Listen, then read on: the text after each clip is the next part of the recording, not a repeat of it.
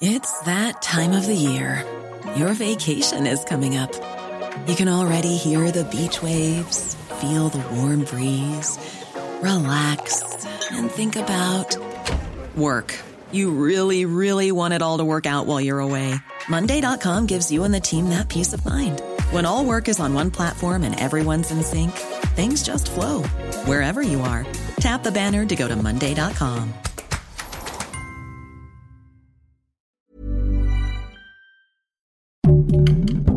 Heraldo Podcast, un lugar para tus oídos. PRI, PAN y PRD presentan a sus aspirantes a la jefatura de gobierno y hasta el momento, ¿quién lleva la delantera para el preciado puesto presidencial? Aquí te contamos todos los detalles. Esto es Primera Plana, Ruta 2024 de El Heraldo de México.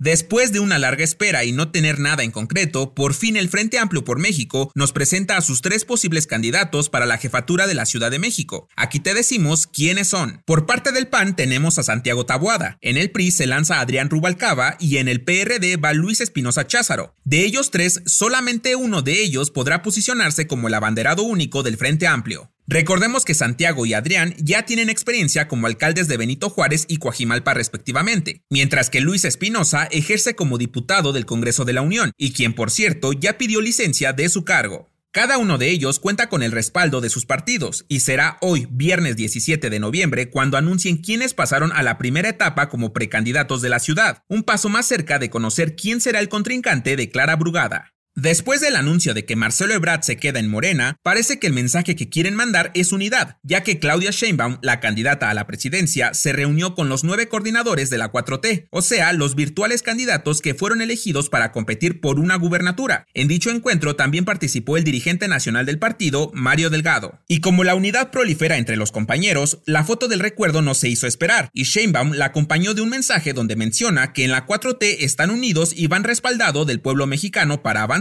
y fortalecer. Por su parte, Mario Delgado calificó el encuentro de fructífero, pues al parecer dejó ver que hablaron sobre el futuro del movimiento con los candidatos que aspiran a ganar una gubernatura. Si quieres estar bien informado sobre las elecciones del próximo año, no te pierdas la cobertura Ruta 2024 a través de todas las plataformas de El Heraldo de México. Escríbenos en los comentarios qué te parece este episodio.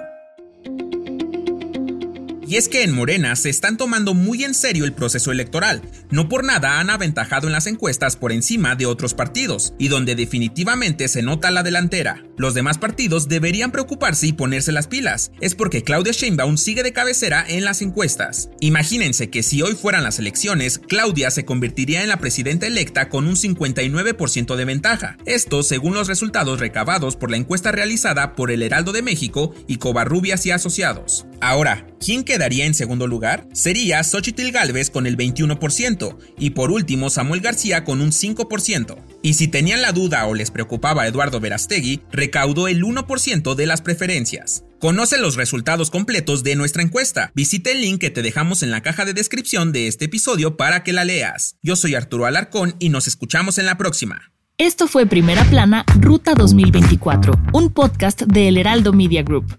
Sigue toda la cobertura de las elecciones de 2024 con un nuevo episodio de este podcast cada viernes. Síguenos en Instagram y TikTok como arroba El Heraldo Podcast y en Facebook, Twitter y YouTube como El Heraldo de México. Hasta la próxima semana.